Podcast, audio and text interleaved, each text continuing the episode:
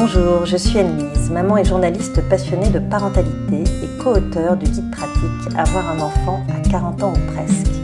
Je vous accueille sur le premier podcast dédié aux parents tardifs et aux familles atypiques.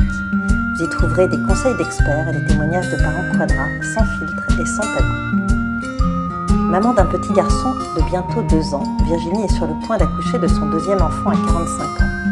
Son dynamisme et sa joie de vivre nous feraient presque oublier le parcours du combattant qu'elle a mené pour devenir mère. Échec de FIV, œuf clair, fausse couche, interruption de grossesse, rien ne lui aura été épargné. Elle revient pour nous aujourd'hui sur cette épopée de la maternité. Bonjour Virginie, merci de m'accueillir chez toi. Bonjour Anne-Lise. Est-ce que tu peux te présenter en quelques mots à nos auditeurs, nous dire euh, qui tu es, ce que tu Mhm. fais dans la vie, de qui est composée ta famille? Alors je suis donc Virginie, j'ai 45 ans, je suis maman d'un petit Marius euh, donc qui va avoir bientôt deux ans et j'attends mon deuxième enfant pour dans moins de trois semaines. Je travaille dans la lutte anti-contrefaçon, donc voilà avec mon mari on on s'est connus assez tard et, et c'est pour ça qu'on a eu euh, ces grossesses tardives. Oui, c'est ce que tu me disais quand on a préparé ce podcast. Tu as rencontré euh, Benoît vers 39 ans. Ouais. Et vous étiez sur la même longueur d'onde, du coup vous êtes lancé dans des essais bébés euh, assez rapidement, Ouais. mais les choses n'ont pas forcément fonctionné comme vous le souhaitiez. Mhm. Et s'en est suivi un parcours de PMA qui a duré 4 ans, qui était assez dense. Est-ce que tu peux nous dire quelles étaient les grandes étapes de ce parcours? Ouais. On s'est rencontrés en janvier euh, 2013. Dès juillet, on s'est dit qu'on avait euh, tous les deux envie d'un enfant et qu'on allait essayer. Et donc, on a essayé pendant six mois euh, d'avoir un enfant spontanément. Et puis à Noël, ma mère me dit euh, Mais en fait, je viens de voir un reportage sur le Distilben et je t'ai jamais dit, parce qu'il n'y avait pas eu d'occasion, que j'avais pris ce médicament pendant ta grossesse et que euh, peut-être qu'il faudrait que tu consultes parce que ça peut jouer sur ta fertilité. Donc dès le mois de janvier, euh, on est allé voir ma gynéco qui nous a fait faire tout un bilan de fertilité. Et c'est là qu'on a commencé à voir que mon bilan n'était pas terrible, que le bilan de mon mari était pas terrible non plus. Et donc elle nous a dit on va pas perdre de temps, on passe tout de suite euh, par des FIV. Ce qu'on a fait. Pendant deux ans, on a eu un parcours assez intense avec euh, trois FIV, un transfert d'embryon congelé, deux premières grossesses qui sont avortées euh, à sept semaines. Et puis après, on a eu la chance d'avoir une première grossesse spontanée euh, qui malheureusement s'est terminée par une IMG, une interruption médicale de grossesse, puisque le bébé était trisomique et qu'on avait pris la décision de ne pas le garder. Puis une autre grossesse spontanée l'année suivante de notre petit Marius. Et là, nous sommes dans notre troisième grossesse spontanée après euh, tout ce parcours finalement. Donc un parcours euh, hyper dense, euh, très éprouvant, avec quand même son lot de, de bonnes surprises, puisqu'il y, a- Ouais. il y a un peu une happy end, hein, je pense, on peut, on peut le dire comme ça. On va revenir euh, sur, les différents épisodes. J'aimerais que tu commences par m'en dire un peu plus sur le concept de l'enfant distilben. Il me semble que ça concerne directement notre génération née Mhm. dans les années euh, 70 euh, et 80. Euh, C'est quoi le distilben Alors, c'est même avant 70 et 80, c'est plus 60-70. Le Distilben était un médicament prescrit aux femmes qui faisaient des fausses couches à répétition parce qu'on pensait que ça pouvait empêcher ces fausses couches. Il se trouve qu'aujourd'hui, on sait que ça n'avait aucune influence là-dessus, mais ma mère a eu euh, mon frère trois ans avant moi euh, sous Distilben. Elle avait fait deux fausses couches avant, donc euh, comme elle a réussi à garder un enfant, bon, elle a été alitée pendant neuf mois aussi, on lui en a represcrit euh, lors de ma, de ma grossesse. Ce médicament s'avère être un peu la plaie parce que ça touche toutes les générations qui suivent. Donc sur la génération de ma mère, il y a plus de chances qu'elles aient des cancers du sein. Sur la génération des enfants d'Istilben, donc ma génération, le plus connu, c'est une atrophie de l'utérus. C'est-à-dire que c'est un, utérus qui est euh, moins développé et qui peut provoquer des fausses couches tardives ou des accouchements prématurés puisque le bébé n'a pas la place de se développer. L'autre conséquence, c'est que ça peut avoir des conséquences sur la génération de mes enfants, donc les petits-enfants d'Istilben, notamment des malformations génitales pour les petits garçons et des malformations de l'œsophage pour les petites filles et des problèmes de fertilité pour les filles aussi. Oui, il y a beaucoup d'études qui sont faites aux États-Unis. Il y a le réseau DES euh, qui est spécialisé là-dedans et euh, j'invite les auditeurs à regarder leur site parce qu'il y a des Mhm. informations très précises et notamment il y a des plaquettes qui sont très bien faites que j'ai déjà communiquées à pas mal de médecins parce que souvent ils ne sont pas au courant que ça peut toucher plusieurs générations et ce qu'ils se disent c'est c'est une malformation de l'utérus mais c'est tout et on ne sait pas qu'il y a plein d'autres conséquences. D'accord. Et dans ton cas, à toi en particulier Alors moi dans mon cas finalement j'ai pas été très touchée donc on est tout de suite parti sur une batterie d'examens euh, dans ce sens. On s'est rendu compte que j'avais pas un utérus tellement plus petit qu'un autre et du coup j'ai été très surveillée déjà de par mon âge à chaque grossesse donc les médecins m'ont arrêté très vite parce qu'on avait peur de fausses couches tardives au-delà du premier trimestre et puis d'accoucher prématurément. Pour Marius j'ai eu une prééclampsie qui apparemment est fréquente chez les filles d'Istilben. Ok, Ah, merci pour cet éclairage. tu me disais que tu avais vécu une interruption médicale de grossesse Ouais. à 42 ans Mhm. suite à la détection d'une trisomie. Mhm. Est-ce que tu peux nous raconter un peu plus le détail euh, cet épisode douloureux? Oui. Ça faisait deux ans qu'on enchaînait tous les six mois euh, une FIV. Donc on avait eu un parcours euh, déjà assez fatigant. J'étais partie faire une cure de fertilité pour me reposer dans le sud-ouest. C'est trois semaines où, on ne fait rien, par des soins. Donc c'est très reposant après avoir eu un parcours médicalisé. Et je suis tombée spontanément enceinte euh, le mois suivant. Et là, on s'est dit, c'est un warrior, celui-là, c'est pas possible qu'il arrive spontanément après tous ces traitements. Franchement, on était super positifs et on se disait pas qu'il pouvait lui arriver quoi que ce soit. La grossesse se déroulait pas mal. J'ai été euh, évidemment surveillée dès le début. Vu mon âge, de toute façon, il fallait que je fasse une amyosynthèse. Mais aujourd'hui, il y a le DPNI, donc le dépistage anténatal, qui permet de détecter les trisomies avant d'avoir justement une amyosynthèse qui peut provoquer une fausse couche. Donc on ne voulait pas prendre le risque. Donc on a fait ce DPNI début août, hyper confiant. Et malheureusement, le labo nous appelle mi-août, et là on était parti en vacances, en disant il faut absolument que vous refassiez l'examen. Je ne sais pas ce qui s'est passé, s'ils ont perdu ou s'ils ont détecté qu'il y avait quelque chose qui n'allait pas ou quoi. Toujours est-il qu'il fallait qu'on fasse l'examen, et moi je leur ai dit je n'ai pas le droit de prendre la voiture, j'ai pas le droit de bouger, je suis à 100 km de Paris. Je ferai ça au retour, et je n'ai pas pensé une seconde que le résultat puisse être euh, mauvais. Donc on a perdu du temps là-dessus. Fin août, on refait cet examen. Imagineco m'avait envoyé voir un ponte euh, pour lire justement les risques de trisomie et il me recontacte un lundi soir en me disant euh, voilà les résultats sont pas bons euh, donc il faut qu'on se voit pour la myosynthèse. C'est-à-dire que le DPNI en fait ce qu'il faut savoir le résultat il est positif ou négatif. Mhm. Moi je pensais que c'était un pourcentage. Donc je me disais il est pas bon mais il est pas bon comment J'en parle à mon mari le soir même, qui me dit mais reste positive, euh, qui me rebooste parce que j'étais évidemment en vrac en me disant bon bah mon enfant est trisomique.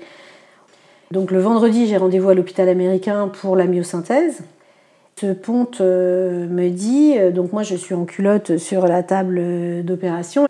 Donc on est d'accord qu'on est là pour confirmer la trisomie de votre enfant. Il te le dit comme ça Ouais.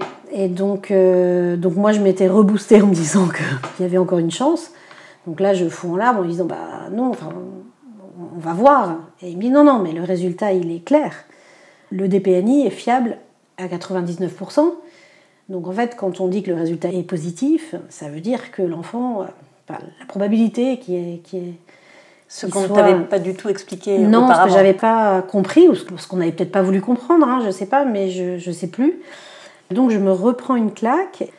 Et puis là, il me ressort mon dossier. Il me dit, mais alors donc vous devez accoucher où? Je dis, ben, je dois accoucher à, à la maternité de Port-Royal. Il me dit, ah bah du coup, je vous fais pas la myosynthèse aujourd'hui parce que après administrativement, ça va être compliqué. Donc euh, bon, allez à Port-Royal pour faire ça. Donc moi, j'avais perdu une semaine en plus de stress, de pas trop savoir du coup quel état était ce bébé. On était déjà à 4 mois de grossesse.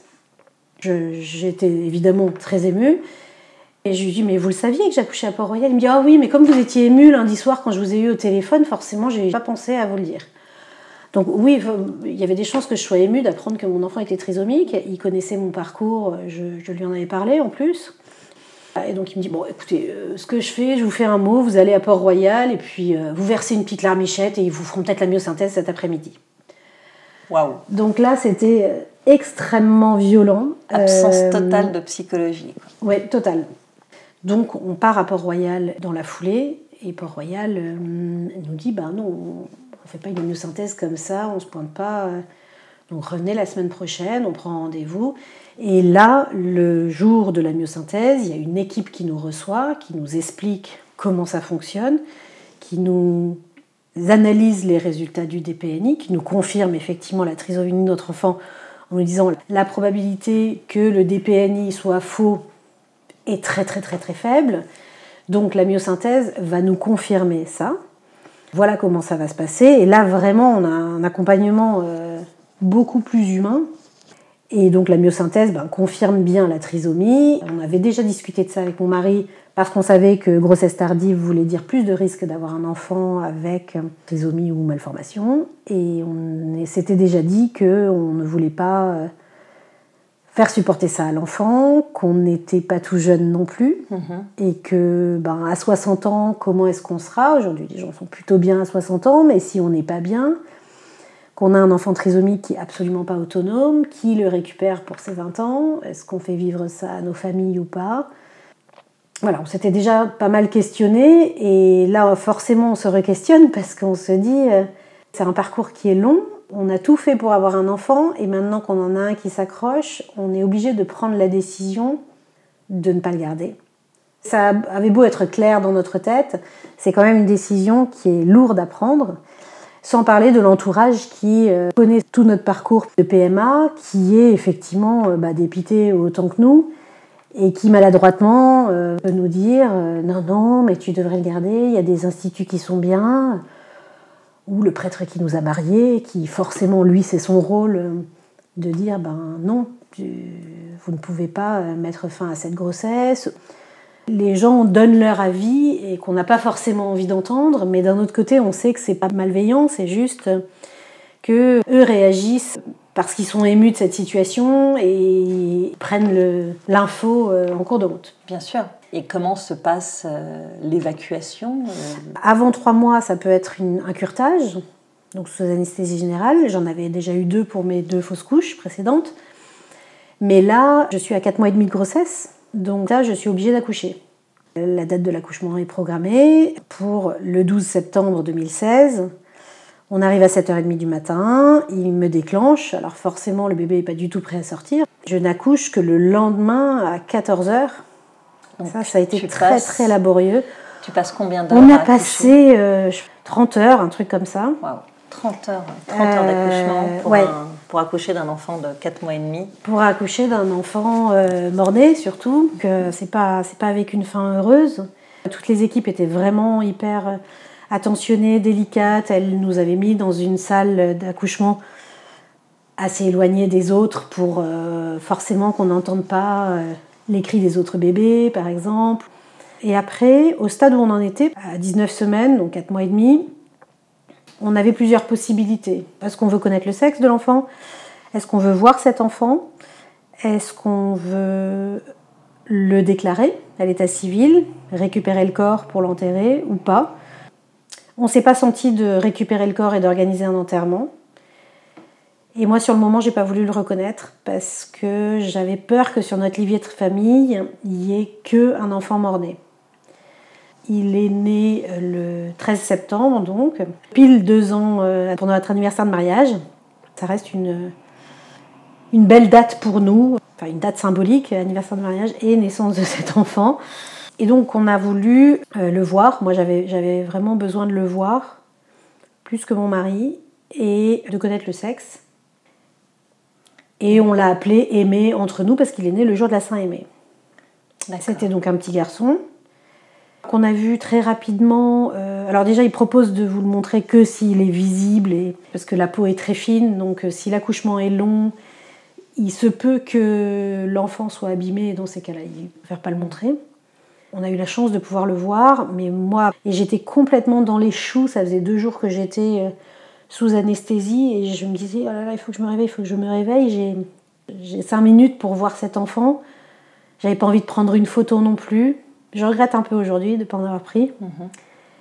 Et ce que mon mari a appris récemment, c'est qu'en fait, on peut reconnaître un enfant des années après. Résultat, on a rajouté Aimé à notre livret de famille cette année. Donc on a dû refaire faire notre livret de famille pour que Aimé soit le numéro 1, que Marius soit donc numéro 2. Mon mari a aussi appris qu'on pouvait, normalement dans les dossiers, il y avait une photo de ses bébés. Il voulait pour la fête des mères récupérer la photo de ce bébé, sauf qu'il se trouve que dans notre dossier, il y a eu un loupé et qu'il n'y avait pas de photo.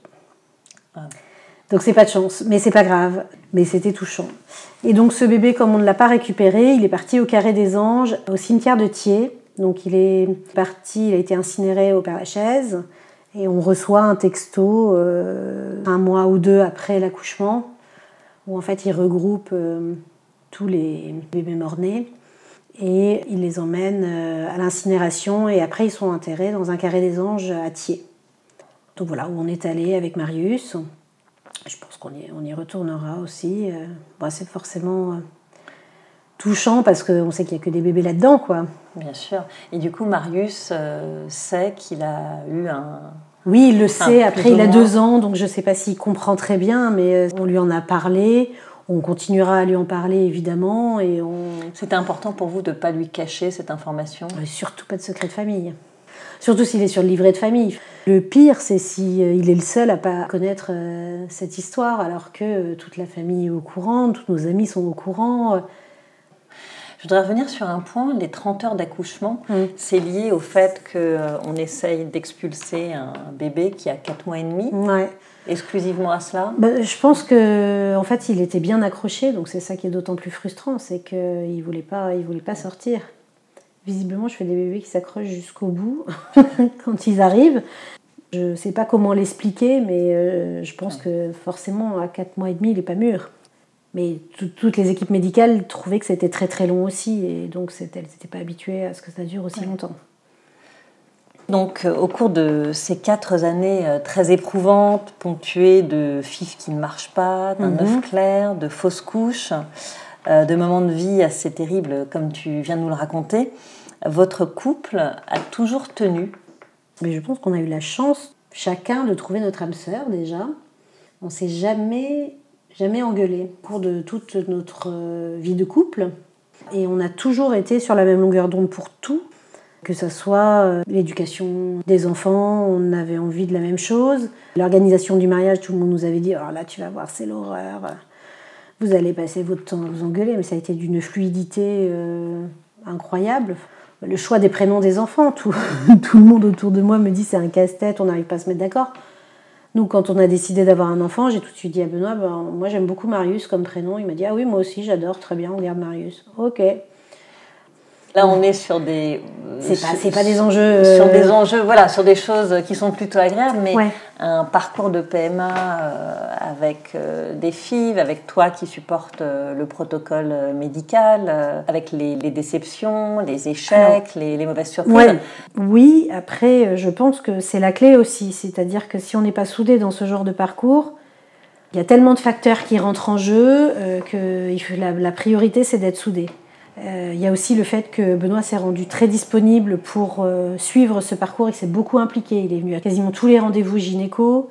Il s'est vraiment intéressé euh, au sujet, tellement bien que maintenant il accompagne des gens sur le domaine psychologique qui sont en parcours de PMA. Et on a beaucoup communiqué sur nos émotions, qu'est-ce qu'on ressentait, et lui et moi, parce que c'est sûr qu'on s'acharne beaucoup sur la femme physiquement, mais l'homme euh, vient pas juste pour le don de sperme, mais c'est pas juste les talons. Euh, il faut aussi que lui trouve sa place là-dedans, euh, notamment pour les filles. Il m'avait dit comment je peux, je peux te soutenir, et c'est vrai que du coup le fait qu'il me fasse les injections quotidiennes à heure fixe, qu'il me renvoyait une image de junkie, ça m'a beaucoup aidé qu'il me les fasse. On avait plus l'impression de faire cet enfant à deux vous avez réussi à en faire une, aventure de couple en fait. Je pense que ça nous a soudés. Alors je ne sais pas si on a besoin de ça pour être plus soudés, mais toujours est-il que ça ne nous a pas éloignés. Au début du, podcast, tu nous expliquais que vous aviez pris la décision, Benoît et toi, de faire un don d'ovocytes euh, en mmh. Espagne et que juste après cela, euh, tu étais tombée enceinte euh, spontanément. Quel a été l'impact du psychologique à ce moment-là et tout au long de votre parcours? Qu'est-ce que vous avez fait individuellement et en couple pour euh, alléger un peu les choses Effectivement, je suis maintenant convaincue que l'impact du psychologique euh, joue. Mes trois grossesses spontanées, ça a toujours été après un changement. La première grossesse spontanée, j'avais fait cette cure de fertilité où j'étais reposée pendant trois semaines. J'avais pris le temps, je m'étais dit on laisse passer quelques mois avant de reprendre les fives. Peux nous en dire un peu plus sur cette cure de fertilité? Parce que c'est assez peu commun quand même, on n'en entend pas forcément beaucoup Alors parler. c'est une copine qui, qui, faisait une cure dans ces termes à Salis de Béarn, dans les Pyrénées, qui m'a dit J'ai vu qu'il faisait des cures de fertilité, peut-être que tu devrais faire ça. Bon, elle m'envoie la brochure. J'en parle à ma gynéco qui, évidemment, euh, médecin, voit pas trop l'intérêt. Te nez. Me rit un peu au nez. Euh. J'avais des semaines de vacances à poser. Mon mari étant indépendant, il a moins de vacances. Et je me dis, voilà ce dont j'ai besoin. C'est à côté de chez mes parents, je vais me reposer. Et donc je suis partie pour trois semaines là-bas. Et là, l'avantage, c'est que ben il y a rien à faire, si ce n'est faire des balades, se faire des bonnes bouffes et se reposer. Donc en fait, les soins, c'était euh, alors pour ma part, parce qu'après on rencontre un médecin thermal sur place qui adapte en fonction de nos besoins. Donc moi étant philistylbène, il savait qu'il fallait jouer vraiment sur la circulation du sang. J'avais des cataplasmes sur les jambes, j'avais des jets d'eau et puis une canule bien placée avec de l'eau salée pour nettoyer l'intérieur. Je suis rentrée euh, reboostée de cette cure. Et puis j'ai eu cette grossesse, ben, du coup un mois après. Alors il y avait ça, et mon mari a lâché euh, un truc psychologique euh, ce mois-là aussi, qui lui pesait. L'année suivante, six mois après l'IMG, je suis tombée enceinte de Marius et c'était 15 jours après qu'on soit allé en Espagne pour un don d'ovocytes. En fait, il nous avait fallu ces six mois pour se reposer, se, se, poser les bonnes questions aussi, se dire bon ben voilà, ma fertilité de toute façon, elle n'est pas bonne. J'ai 42 ans. Je sais que la prise en charge, elle va jusqu'à mes 43 ans. J'avais pas forcément envie de repartir sur un traitement, sachant que les dernières fives qu'on avait fait n'avaient rien donné, donc il n'y avait rien à transférer. Le fameux docteur Epelboin, euh, qui est spécialisé dans l'istilbène, nous avait dit prenez du temps, reposez-vous, et puis voyez si vous êtes prêt pour un don d'ovocytes. Le don d'ovocytes, c'est quand même faire son deuil d'avoir ses gènes, mais je m'étais reboostée en me disant, mais en même temps, c'est peut-être la solution. Avec le distilben, je vais transmettre ce médicament à mon enfant.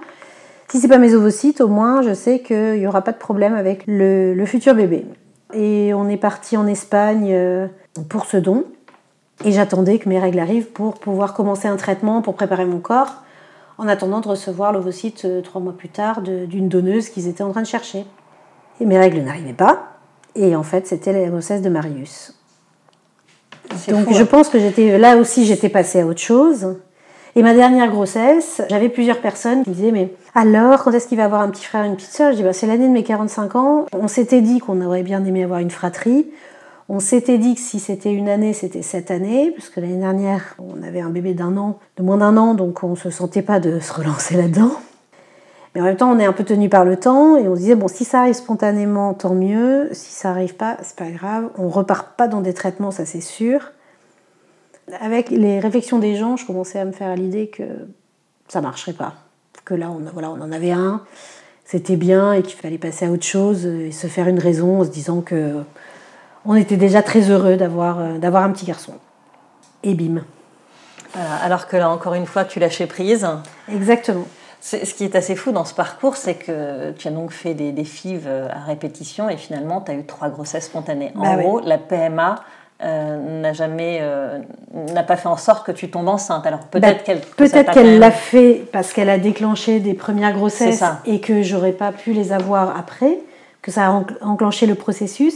Ça on le saura jamais. Toujours est-il que peut-être qu'on l'a fait trop tôt qu'on aurait pu attendre plus. Euh, c'est vrai que ça faisait que six mois qu'on essayait, et puis euh, oui, mais et puis on essayait, à 39 ans, euh, voilà, c'est normal. Et puis on n'essayait pas avec test d'ovulation. Hum.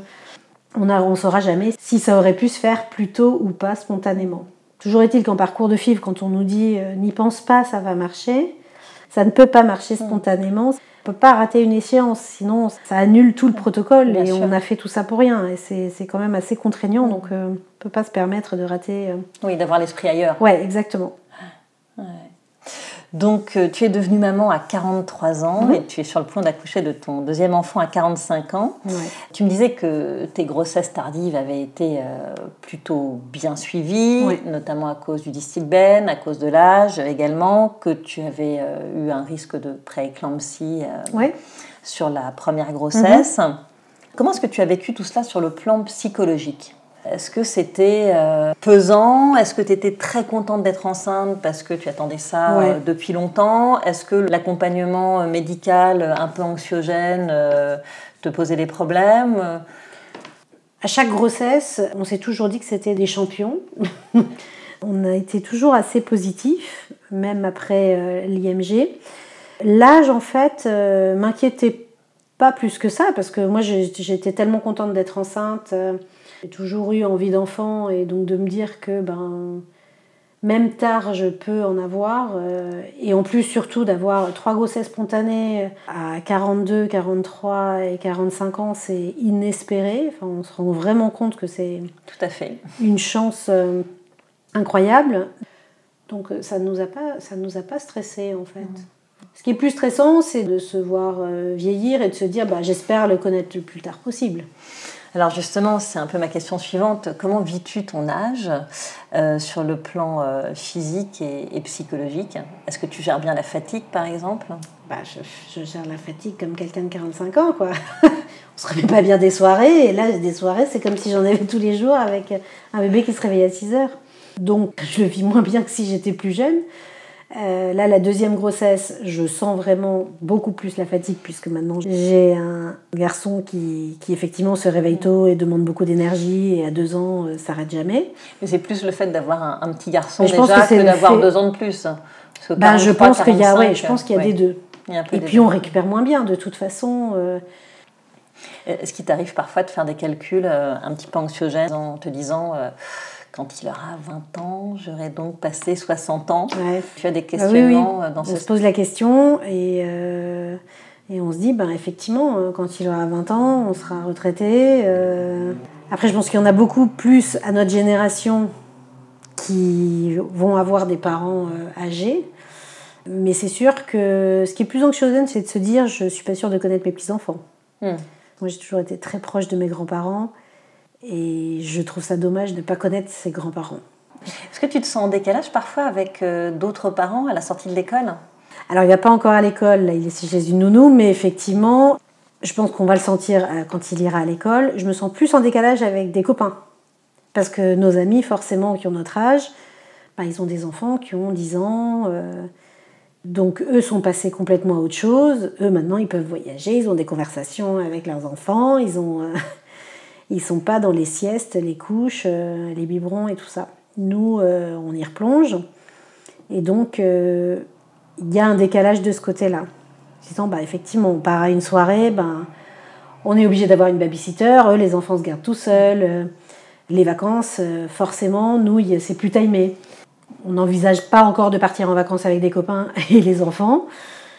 Et on voit aussi le décalage quand les copains viennent nous voir. euh, ben, je me rappelle à la naissance de Marius, ils venaient nous voir. Et il y a ceux qui ont vraiment se disent ah c'est trop mignon, ils ont envie de prendre le bébé dans les bras, et les autres qui disent ah, moi je suis complètement passée à autre chose, ça me fait pas du tout envie ta situation. Oui, bien sûr. Même s'ils trouvent que le bébé est mignon et c'est pas mal poli, c'est juste qu'ils sont passés à autre chose et ce que je peux comprendre. Oui, bien sûr. Mm. Après, nous, on en a bien profité avant. On a pu en profiter plus tard. Donc, euh, on- à 40 ans, on se faisait encore des grasses maths euh, le week-end jusqu'à midi. Et ça, ils ne comprenaient pas. Donc, Voilà, voilà. et puis la On prochaine, a décalé le problème. la prochaine décennie, euh, vous pourrez recommencer à faire des grasses maths, et à voyager, et à sortir On le espère. soir. on espère. Penses-tu que la maturité et l'expérience soient des atouts? Pour éduquer un enfant Alors je sais que tu n'as pas eu de, de grossesse à 25 ou 30 ans, donc tu ne Ouais. peux pas comparer, mais si tu réfléchis un petit peu euh, à ce qui se passe au quotidien, euh, Je ne sais pas trop. On a vu donc beaucoup d'enfants autour de nous, nos neveux et nièces, euh, des enfants d'amis. Il y a plein de choses où on se dit oh là là ça je laisserai jamais passer. Bon une fois qu'on est dedans, on se rend compte qu'il y a beaucoup plus de trucs qu'on laisserait passer. Donc ça c'est une première chose. Je ne sais pas si ça influe tellement. Lui laisser euh, plus d'autonomie, euh, effectivement le rendre autonome. euh, c'est un souhait. Maintenant, je vais pas lui coller la pression. J'ai pas l'impression que je vais mourir demain non plus. Est-ce que tu t'es glissée facilement dans ton rôle de maman? Oui. En fait, je ne me suis pas posé tellement de questions. J'ai toujours adoré les enfants, donc euh, ça ne me faisait pas peur de m'occuper d'un enfant. Après, c'est vrai que ben, on ne sait pas trop comment réagir. On essaie de faire au mieux, euh, mais je ne sais pas si c'est hum, pire euh, tard que tôt. Si ce n'est que j'ai eu plus d'expérience parce que j'ai vu plus d'enfants autour de moi que si j'étais tombée enceinte à 20 ans et que j'avais aucune copine ou des frères et sœurs qui avaient des enfants. Donc ça me paraît moins surmontable. Puis je vois aussi qu'il y a beaucoup de monde qui y arrive, donc il n'y a pas de raison qu'on n'y arrive pas. Quel type de mère es-tu? Comment tu te définirais? Très poule. Très poule, d'accord. Je, je, gagatise beaucoup. Mais poule tendance stricte ou poule tendance cool Alors, c'est pas la mère parfaite de, de Florence Foresti, mais j'essaie effectivement de discuter avant de m'énerver. Moi, je suis quelqu'un qui est, qui est, plutôt calme et qui n'a pas tendance à, à s'énerver, mais c'est vrai qu'il il y a des moments où forcément, quand ça fait quatre fois qu'il balance sa voiture contre euh, le mur, euh, j'en peux plus. Je ne sais pas comment lui dire, j'ai tout essayé calmement, en m'énervant. Euh, je ne peux pas le taper parce que j'arrête pas de lui dire qu'il faut pas taper. Donc j'ai pas encore trouvé de solution, j'espère en trouver rapidement. Euh, je ne sais plus où j'en étais du coup. Oui, sur le quel type de mère tu es. Oui, je suis plutôt, alors, je suis plutôt pas strict. Je, je, suis très poule à vouloir vraiment le protéger. Euh, pour pas le surprotéger pour autant. J'essaie quand même de lui laisser un peu d'autonomie et de lui apprendre à faire les choses. Voilà, là je, là je tâtonne. L'âge des deux ans, c'est pas facile. Il y a des moments comme ça dans la parentalité où c'est plus compliqué. Une petite dernière question. Aurais-tu des conseils à donner aux couples qui sont en parcours de PMA, avec le recul et l'expérience que tu as? Sur le sujet Alors, de mon expérience, et encore une fois, c'est très très personnel parce que chaque parcours est différent, chaque couple est différent. La décision qu'on a prise d'en parler tout de suite autour de nous, je regrette absolument pas. Ça enlève un poids. Pour moi, les amis, c'est pas être là juste pour les bonnes nouvelles, c'est être là aussi pour les mauvaises. Et quand on a commencé ce parcours, je me suis dit, j'ai pas envie de coller cette contrainte en plus, d'avoir un espèce de secret, de dire non, mais ça va, ça va, ça va. Et de pas savoir comment j'allais vivre les traitements. Est-ce que j'allais prendre du poids Est-ce que j'allais être irritable Est-ce que j'allais être hospitalisée Est-ce que j'allais être arrêtée Comment justifier ça? On en a parlé très vite et à nos familles et à nos amis et au boulot. Alors là encore, c'est très délicat parce que ben, faut bien s'entendre. Moi, ça fait euh, plus de 15 ans que j'ai les mêmes boss, donc du coup, euh, c'était plus facile. J'ai une très bonne relation avec lui. Mais c'est vrai que c'est un peu bizarre de, de, parler de son traitement avec son boss. Et en même temps, il connaît tout mon agenda. Donc je ne pouvais pas lui dire Ah, bah, euh, un jour sur deux, je devais partir à Bagnolet pour faire mes examens entre 7h30 et 8h30 du matin. Je ne savais pas à quelle heure j'allais arriver quand je commençais un traitement. Pour moi, ça m'a beaucoup aidé parce que je n'avais pas le poids de me dire Je lui cache quelque chose. Et je pense que lui a été reconnaissant aussi d'être aussi transparente parce que au moins il pouvait savoir bah, pourquoi j'étais pas bien, pourquoi j'étais absente, ce que j'avais et me soutenir là-dedans. Pareil, ceux qui essaient pendant longtemps euh, d'avoir un enfant, il y a toujours des gens indélicats qui vont dire alors vous essayez pas d'avoir un enfant, qu'est-ce qui se passe? Et ceux qui n'en parlent pas, je me dis mais ça doit être une claque à chaque fois de se dire en fait on essaye mais on n'y arrive pas. Et puis aussi je trouve que c'était intéressant de les sensibiliser au sujet. Parce que justement, ceux qui disent non mais arrête d'y penser, et de dire mais en fait, je t'explique, techniquement, ce n'est pas possible d'arrêter d'y penser pendant un parcours de FIV. Pendant un parcours de FIV, tout le corps est complètement maîtrisé par la médecine. Donc, que j'y pense ou que j'y pense pas, je ne pourrai pas tomber enceinte spontanément. Par contre, si j'y pense pas, je risque de rater des échéances et là, ça risque de reporter le traitement. c'est ce qu'on disait tout à l'heure, c'est entre deux traitements on peut lâcher prise ou euh, suite à une décision de, faire une pause ou un break. Exactement, mais on ne peut pas le faire pendant, la FIV, ce n'est pas possible. Et c'est pas mal de sensibiliser les gens à ça, parce qu'en fait, on a découvert en en parlant que beaucoup d'amis étaient passés par là, dont on n'avait jamais eu l'info, et puis ils nous dit oui, nous aussi on a fait ça. Ah bon? Moi je trouve que c'est intéressant d'échanger de toute façon avec euh, ses amis, sa famille, de partager les bonnes et les mauvaises nouvelles et justement de dire bah, voilà où on en est comme on achète un appart, euh, on essaie d'avoir un enfant, euh, on est dans un parcours médical, Je sais pas, on n'est pas obligé de donner tous les détails si on n'en a pas envie, mais ça peut faire taire des rumeurs aussi et ça peut euh, expliquer aux gens. Et moi, je pense que la communication, euh, c'est quand même euh, essentiel. La communication et la transparence. Exactement. Très bien, bah, ce sera le mot de la fin. Merci Virginie d'être revenue sur ton parcours. Ton histoire nous montre bien que la fertilité est pleine de mystères, qu'il ne faut jamais baisser les bras. Et si la vie nous joue parfois des tours, elle se charge aussi de réparer nos blessures. Merci à vous, chers auditeurs et auditrices, de nous avoir écoutés. J'espère que ce podcast vous a intéressé, qu'il vous a inspiré et peut-être même déculpabilisé. Pour poursuivre les échanges et la discussion, je vous invite à nous rejoindre sur notre compte Instagram. Et si vous souhaitez soutenir notre podcast, n'hésitez pas à déposer quelques étoiles sur Apple Podcast et surtout à le partager au plus grand nombre. À très bientôt sur Avoir un enfant à 40 ans.